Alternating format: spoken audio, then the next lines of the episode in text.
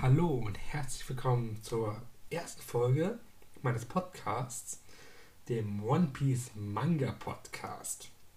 Ich werde jetzt ein bisschen was über mich erzählen und erklären, worum es hier eigentlich geht, worum was das Prinzip dieses Podcasts sein soll. Also erstmal über mich. Ich, mein Name ist Malvi, bin ein großer One Piece Fan und ich werde den One Piece Manga Band für Band durchgehen, besprechen, analysieren und vielleicht auch ein paar Fakten dazu verraten, wenn ich ein paar kenne. Und meine Inspiration für diesen Podcast ist der 5 Minuten Harry Podcast von Count Mirror, wo sie den ersten Harry Potter Film Minute für Minute durchgeht. Ich dachte mir so, das ist eine coole Idee für einen Podcast, das kann ich auch machen. Nur werde ich das jetzt nicht mit einem Film machen, sondern mit einem, einem Manga, nämlich dem One Piece Manga. Und den werde ich jetzt, ich, ich habe jetzt nämlich Band 1 und 2 vor mir liegen. Die habe ich bereits durchgelesen. Und diese werde ich jetzt auch durchgehen. Mit euch zusammen. Warum jetzt eigentlich Band 1 und 2? Ganz einfach. Band 1 und 2 kann man sich, kann man sich als Doppelpack kaufen. Ich habe hab ich damals nicht gemacht, ich habe sie eher Secondhand bekommen. Und ja, deswegen, ich würde sagen, fangen wir doch mal an mit dem ersten Band, das Abenteuer beginnt. So, und es beginnt alles mit den legendären Worten des Piratenkönigs. Reichtum, Ruhm und Macht. Der Piratenkönig Gold Roger hatte die ganze Welt erobert. Denn letzte Worte vor seinen Nahhinnen löst eine weltweite Hysterie aus. Mein Schatz wollt ihr, ihr könnt ihn haben. Sucht ihn doch. Irgendwo habe ich den größten Schatz der Welt versteckt. Das war der Anbruch der großen Piratenepoche. Ein bisschen, also hier der Prolog im Manga ist ein bisschen abgeändert zu den als zum Intro des Animes, wo der Satz etwas anders gesagt wurde. Und das erste Kapitel heißt auch, das Abenteuer beginnt. Und in dem Fall im ersten Band sind acht Kapitel drin, also die ersten acht. Jo, dann legen wir mal los. Es bin eigentlich, also die Story beginnt jetzt nicht so wie im Anime. Im Anime beginnt sie damit, dass äh, Ruff auf dem Schiff von Alvida landet hier beginnt sie mit Ruffy, der sich sein, sein ähm, ich glaube, das ist das linke Auge ausstechen will, aber dabei sich nur und das Messer, sich das Messer und das Auge rammt und damit dadurch seine, seine, seine, seine erste Narbe bekommt. Einfach nur, damit den Shanks den Ernst nimmt und dieser ihn auf seine Reise mitnimmt. Shanks, seine Bande, wo, wo liegen ja schon mindestens über ein Jahr ja, in Windmühlendorf oder wie heißt das in Japanisch? Nicht Fusha oder Filusha oder so ähnlich? Ich weiß es gerade selber nicht ganz genau. Genau. Man sieht hier auch schon Charaktere wie Lucky Lou und Yasop und auch Ben Beckman. Also ich persönlich sage Ben Beckman, ich bin nicht Ben Beckman. Aus dem Grund, weil im Anime, also in der japanischen Synchro, wird es, glaube ich, sogar Ben Beckmann ausgesprochen. Zumindest gibt es eine Szene in Marienford, wo Kizaru halt nicht Ben Beckmann sagt, sondern eindeutig Ben Beckmann. Also deswegen spreche ich das persönlich halt auch so aus. Ben Beckmann ist auch derjenige, der auch Ruffy erklärt, dass das Piratenlesen nicht nur Spaß ist und eben auch sehr ernst sein kann. Und dann sehen wir auch erstmal Makino, die Besitzerin der Partys Bar, also die Bar, wo die ganze Szene, die ich gerade erkläre, sich abspielt. Dann kommt die Bergräuber hinein und dann die Anführer Grizzly. Im Japanischen ist er, glaube ich, Higuma oder so. Und es und er und er, benimmt, er ist einfach so ein richtiges Arschloch. Also, ja, muss ich jetzt so sagen. Der klatscht Shanks die letzte Flasche Bier ins Gesicht und gibt mit seinem Total John 8 Millionen Berry an, was schon, weil ich zu diesem Zeitpunkt, vielleicht noch im ersten Kapitel noch beeindruckt zu sein scheint, ist jetzt schon eigentlich schon selbst für Blutverhältnisse später bei Ruffys ersten Kopfgeld dann gar nicht mal so beeindruckend und für noch später Verhältnisse ist es noch weniger beeindruckend.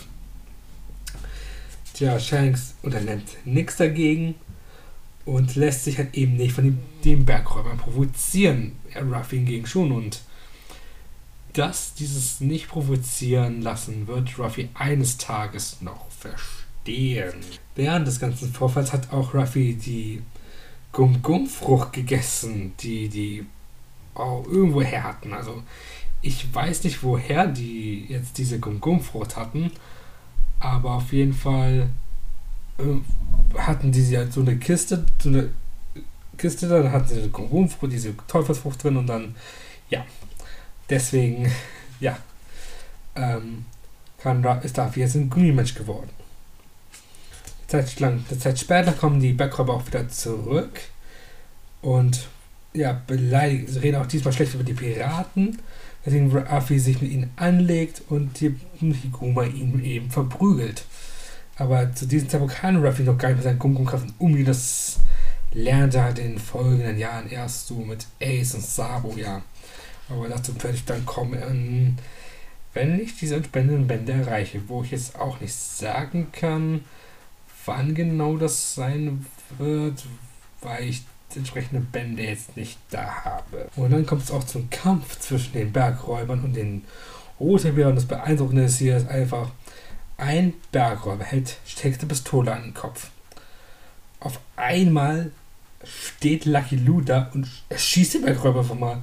Also das sind Typen, die, äh, die sind sehr lustig, aber können auch gleichzeitig ähm, sehr ernst sein, wie man gerade gesehen hat, dass sie eben jemanden einfach mal so erschießen. Und Ben Beckman verprügelt dann die restlichen Bergräuber und meint, dass man dann schon ein ganzes Kriegsschiff bräuchte, um überhaupt kämpfen zu können. Währenddessen hat sich Higuma Ruffy aufs Meer für ähm,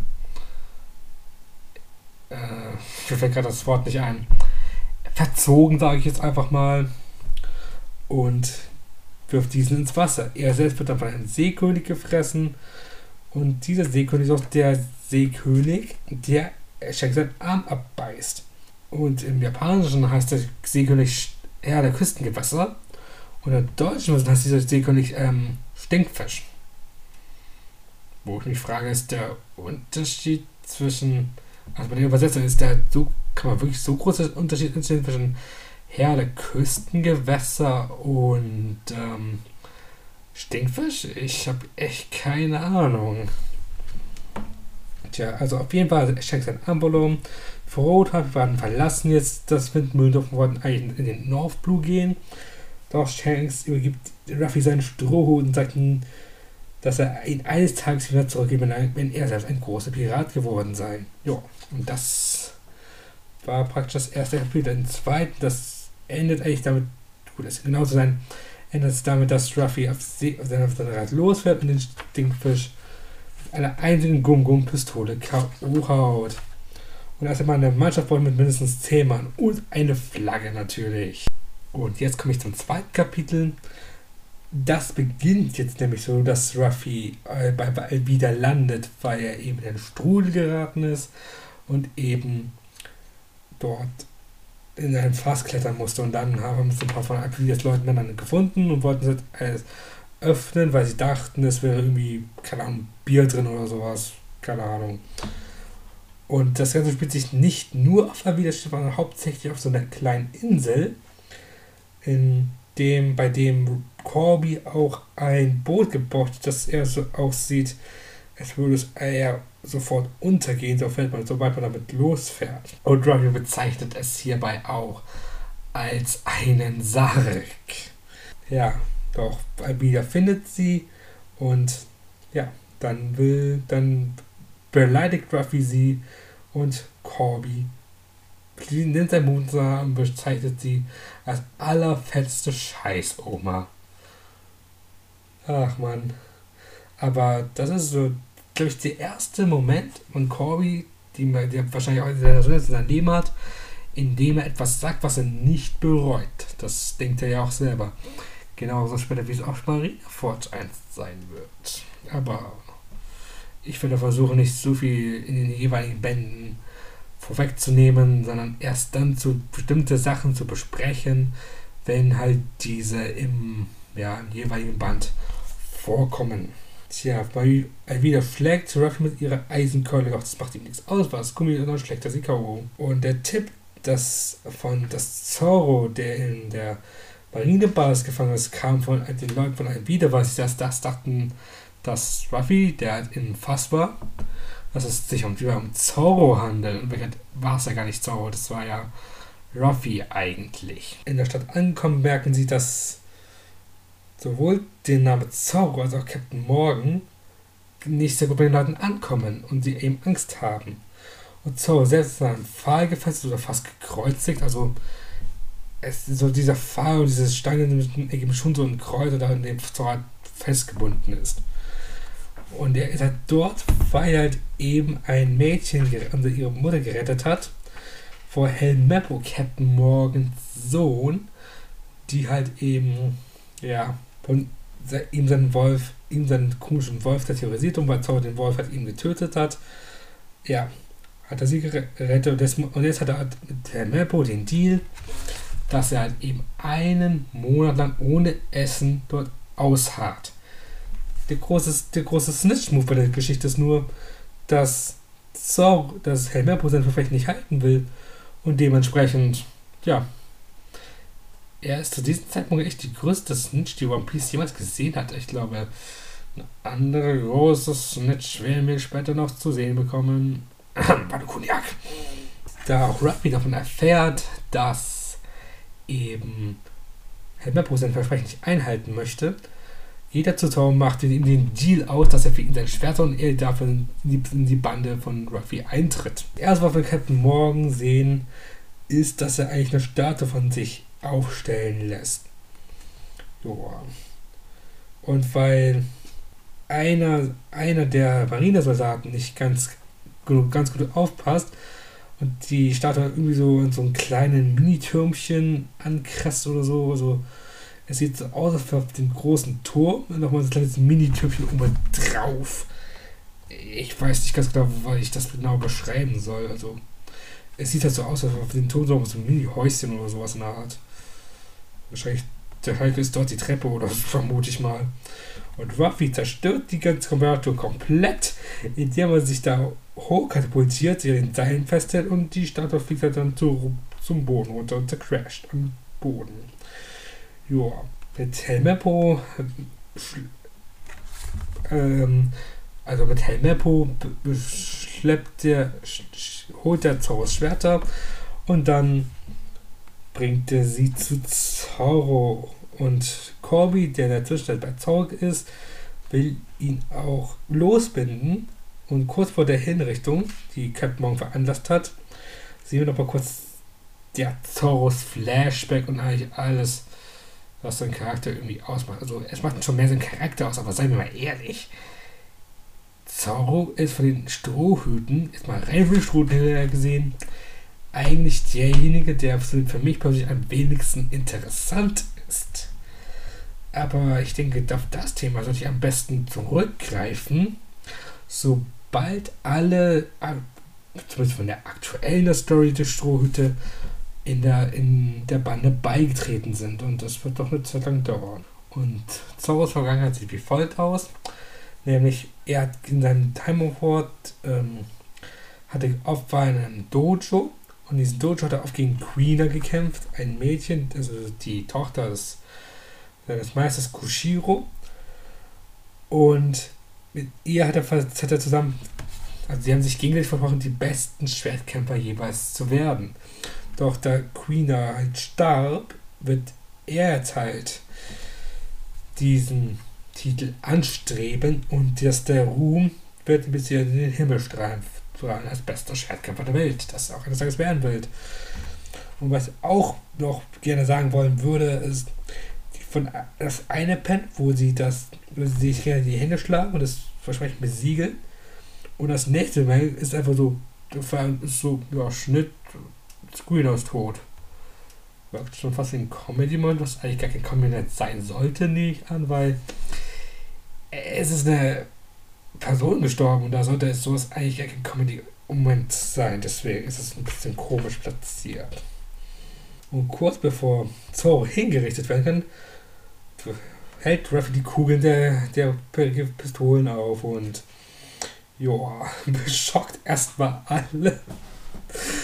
Das ist echt super, dass Paddle wieder alle so schreien, dieses, diese skurrilen Gesichter und da steht auch allgemeines Umkippen. Also anfangs in den Anfangsbänden war es so, dass doch sowas stand, so etwas so Dinge stand wie allgemeines Umkippen oder Umhau oder irgendwelche, ne, so ein bisschen comicartiger war. Und so schließt sich auch Zorro der Bande an, indem er gegen die Marine kämpft und während Ruffy Meppo K.O. haut, weil dieser eben Corby bedroht, besiegt Zorro hinter Ruffys Rücken einfach Captain Morgan.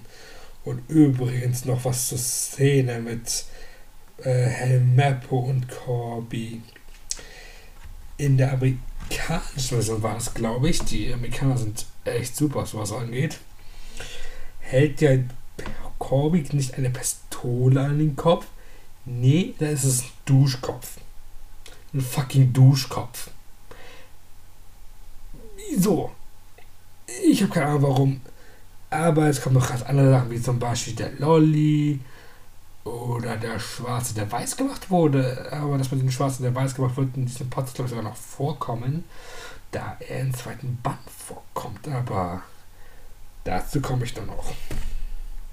Tja, also die Captain Morgan ist besiegt und tja, Ruffy und Zorro müssen aber dennoch gehen, weil sie eben Piraten sind und nicht geduldet werden können. Und als sie dann gehen, ähm, steht also, steht also so zwei Boxen da und sagen wir mal so, es ist der Erzähler, der so spricht, also es Mitschritt Nummer 1 von Zorro, dem Piratjäger. Sie ahnen nicht, dass sie einen großen Fehler gemacht hatten. Und dass er auch, dass die Szene, in der sie kommen verlassen, könnte man davon ausgehen, dass es sich halt um Corby handelt, aber das denke ich persönlich halt nicht. Weil inwiefern wird ein Corby ein großer Fehler gemacht sein? Corby ist jemand, der eher die Marine in der One Piece Story noch verändern wird. Oder neu aufbauen wird. Oder also grundlegend verändern wird, schätze ich mal. Aber er wird nicht, aber selbst wenn Corby eines Tages Ruffy wirklich fangen sollte, und Ruffy dann hingerichtet werde, dann denke ich nicht, dass es, wirklich, dass für Ruffy aus Ruffy Sicht, und dies kein Fehler sein. Ich denke eher, dass der Fehler sich darauf bezieht, dass Ruffy und Zoro einfach kein Proviant mitgebracht haben und die beiden können auch gar nicht navigieren. Also, keine Ahnung, wie, wie die bisher, wie Zoro beispielsweise bisher rumgefahren ist, aber naja. Und, tja, da und Ruffy sieht einen Vogel, den will er fangen, doch wird selbst von diesem Vogel gefangen und ja, fährt beinahe ein paar Piraten um, die zu Buggy dem Clown gehören. Und ja, die wollten ihn eigentlich ja, ja zum Beispiel kapern, aber weil ihr eigenes Schiff von einer Diebin geklaut wurde, die sie reingelegt hat und ihren Schatz geklaut hat. Und diese Team kennt sich auch und teuer und denkt so, hm, das könnte gute Gravitatoren für uns sein. Und in der Stadt, da wo Ruffy jetzt ankommt, da ist auch diese Diebin namens Nami. Und ja, sie bietet Ruffy an, zu sagen, an, dass sie sich zusammen sozusagen die erste man könnte sagen, die erste Allianz der One Piece-Geschichte. Nur ist das keine wirkliche Piratenallianz, weil Name ist diesem Zeitpunkt mehr einfach eine Diebin, die sich auf Piraten spezialisiert hatte und eben nicht eine Diebin, die halt eben auf. Nehmen mal. Nami war halt eine Diebin, die auf Piraten spezialisiert war, aber sie selbst war keine Piratin. Genau sowas. Und das war auch der erste Band. Und der zweite folgt jetzt zugleich, aber ich habe jetzt eigentlich nur vor, für die erste Folge, also diese Folge jetzt eigentlich nur ähm, zwei Bände zu besprechen, weil sich das anpasst, weil man ein, zwei Doppelpack kaufen kann.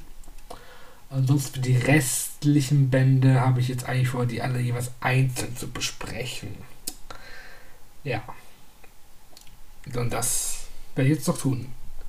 Ich trinke jetzt eigentlich nur noch schnell was und dann geht's ja weiter. Also, weiter geht's mit Band 2.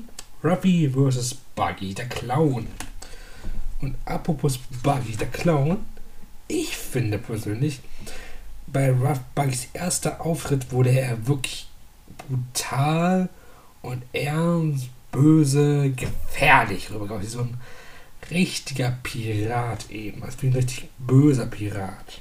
Und tja, die, also er, man, erst was man sieht, wie er halt einen, eine Leute in der Luft hält und ihn mit halt mit einer Kanone wegpustet, aber man sieht anfangs noch gar nicht, dass es eine, dass die Trend-Power ist, weil eben dieser Buggy, also man sieht, man sieht nur eine Hand, aber man sieht nicht beide Hände. Und man sieht auch nicht, dass eine Hand jetzt ja eben an den einen Typen da hängt. Das konnte man nicht sehen.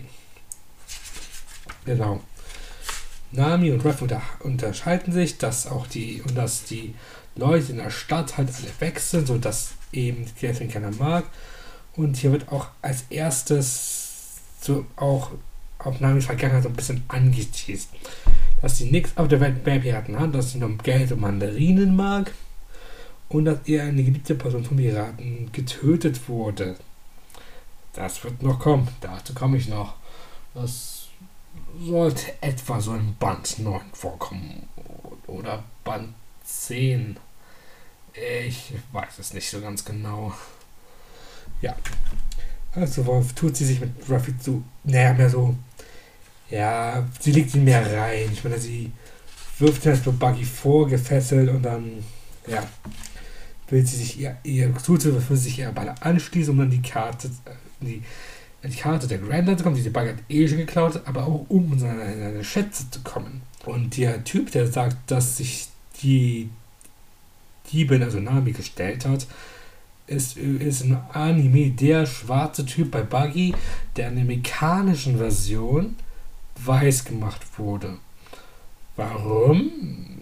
Keine Ahnung. Es ist, glaube ich, die, das ist die mit Abstand bescheuertste Zensur, die ich jemals bei einem Anime sehen konnte. Also, what the fuck? Genau in der Zwischenzeit, oh, und, und Ruffy wird, wird dann in den Käfig gesperrt, wo denen auch ständig gesagt wird, ja, hier, ich brauche den Schlüssel für den Käfig und da hast du den Schlüssel.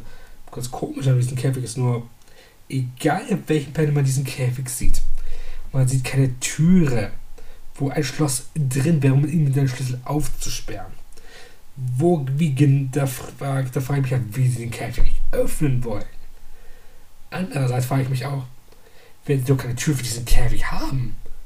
Wie haben sie darauf wieder eingesteckt? Äh, ja, das ist ein bisschen unlogisch. In der Fische kommt auch Zorro an und dieser, ja, mischt schlecht mit, weil in der Zwischenzeit sauft Nami mit den Piraten die, die mit so einem Panel da sauft etwas merkwürdig. Denn ein, ein Pirat lässt einfach das Bier in den Mund von anderen schütten, während der eine Pirat, während derselbe Pirat, bei dem das Bier in den Mund geschüttet wird, sich selbst nochmal so Bier in den Mund schüttet. Das sieht etwas komisch aus. Ich, weil ich hoffe, man versteht, was ich meine. Ich kann es nämlich nicht so gut beschreiben. Tja. Und Nami, äh, nicht Nami, Buggy möchte, dass Nami ihn mit der Buggy-Kugel tot schießt, mit der man einfach eine ganze komplette Stadt zerstört. Und er, die macht mal so ein ja, ähm, nicht Probe, wie heißt das Wort doch mal? Ja, Demonstrationsschuss und mit dir einfach mal die halbe Stadt zerstören. Genau, mit die, und er meinte, manchmal mit dieser Kanone und die Kraft der Teufelsbruch, aber erobere ich die Grand Line. ähm, ja, Schweller sagt aber auch, dass er der mh, hm, stärkste Pirat sei oder der mächtigste Pirat was, wo ich jetzt eher deuten könnte, dass ähm, das für die vier Kaiser nicht so wirklich geplant waren. Ich weiß es nicht, aber wer weiß. Tja. Und Nami soll jetzt halt bei äh, Nami soll jetzt halt Ruffy ja, um erschießen, doch sie tut dies nicht. Stattdessen legt sie sich mit den Leuten von Buggy an, verhaut ein paar macht die Lunte mit ihren bloßen Händen auf und kurz bevor vor so drei Typen von Buggy mit so Messern halt eben Nami was antun kann, steht da, ist auf einmal Zorro da und klatscht die weg. Also er klatscht, er zieht die mal, also jemand mit so Klingen so, ich meine, er schlägt einfach die Griffe seiner Schwerter oder die Scheide seiner Schwerter einfach gegen die Köpfe dieser Typen. Ja. Zorro wundert sich, warum Kaffee in den Käfig sitzt, kämpft gegen Buggy, aber verliert jedoch, da er Buggy zumindest diesen Zeitpunkt nicht besiegen kann, weil er eben durch die Trend Buggy, die Trendfrucht, eben nicht dem nicht von Schwertern äh, getötet werden kann. Oder besser sagen, verletzt werden kann. Mit Haki ist das später eine andere Sache, ja. Aber zu kommen wir noch.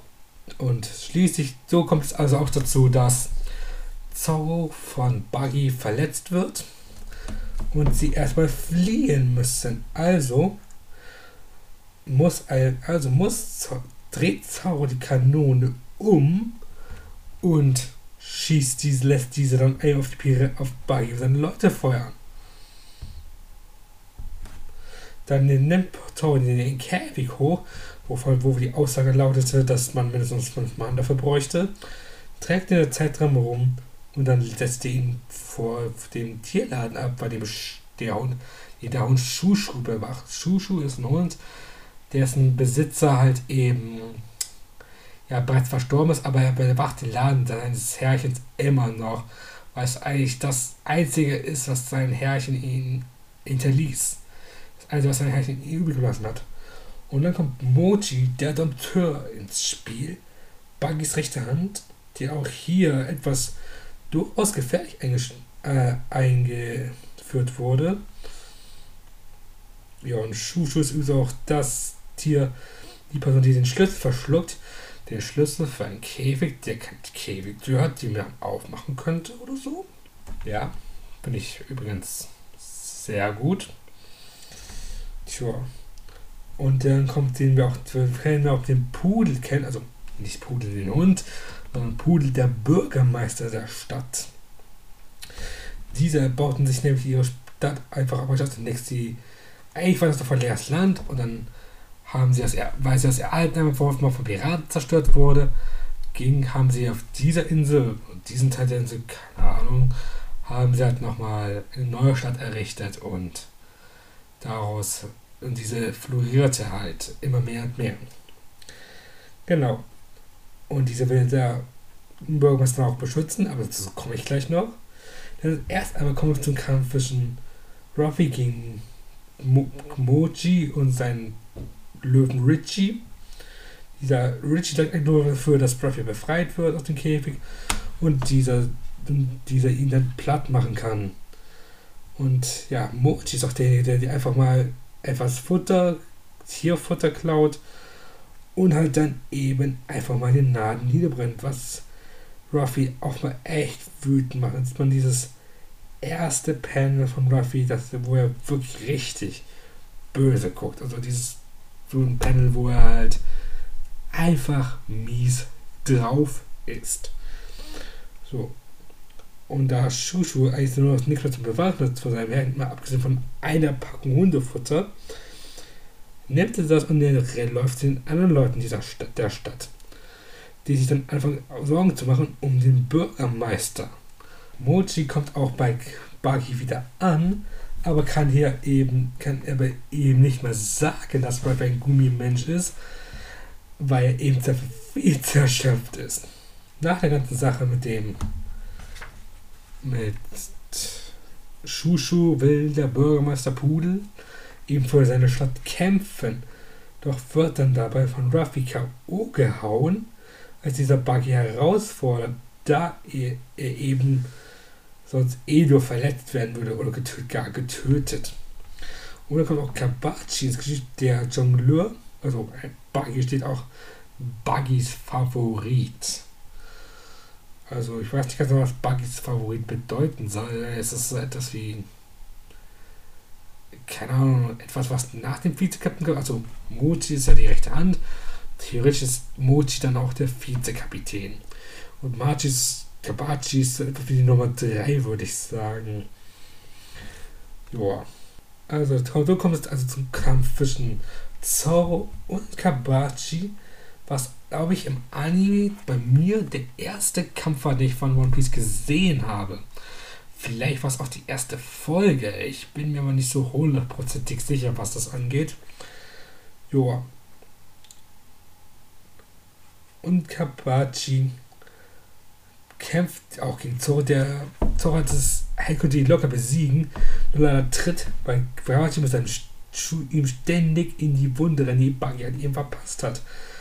Und Zoro selbst macht es nur noch krasser, verletzt sich nochmal selbst und dann besiegt er aber mit ohne große, große Probleme Kabachi. Was voll krass ist. Tja, und das Ende vom Kapitel lautet so, dass eigentlich, ja, dass der, das Ruff, das Buggy den Strohhut anguckt und sich denkt, hm, das kommt mir doch irgendwie bekannt vor. Also, das Ding kommt mir jetzt so dass er ihn an den roten, an den roten, an den dreisten Rothaarigen erinnert. Was auch dafür spricht, dass er, naja, wir wissen es ja, er kannt, kennt Shanks und er hat Verbindungen zu Shanks gehabt. Aber dazu ein andermal mehr, weil das war jetzt das Ende von Band 2.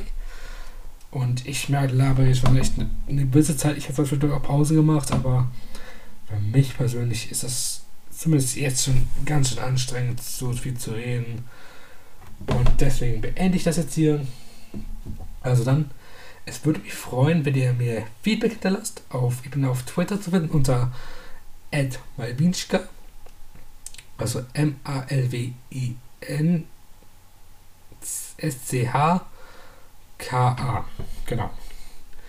Da wäre es mir wieder Feedback hinterlasst. Und dann, ja. Gut, beende ich das für heute. Bis zum nächsten Mal. Tschüss.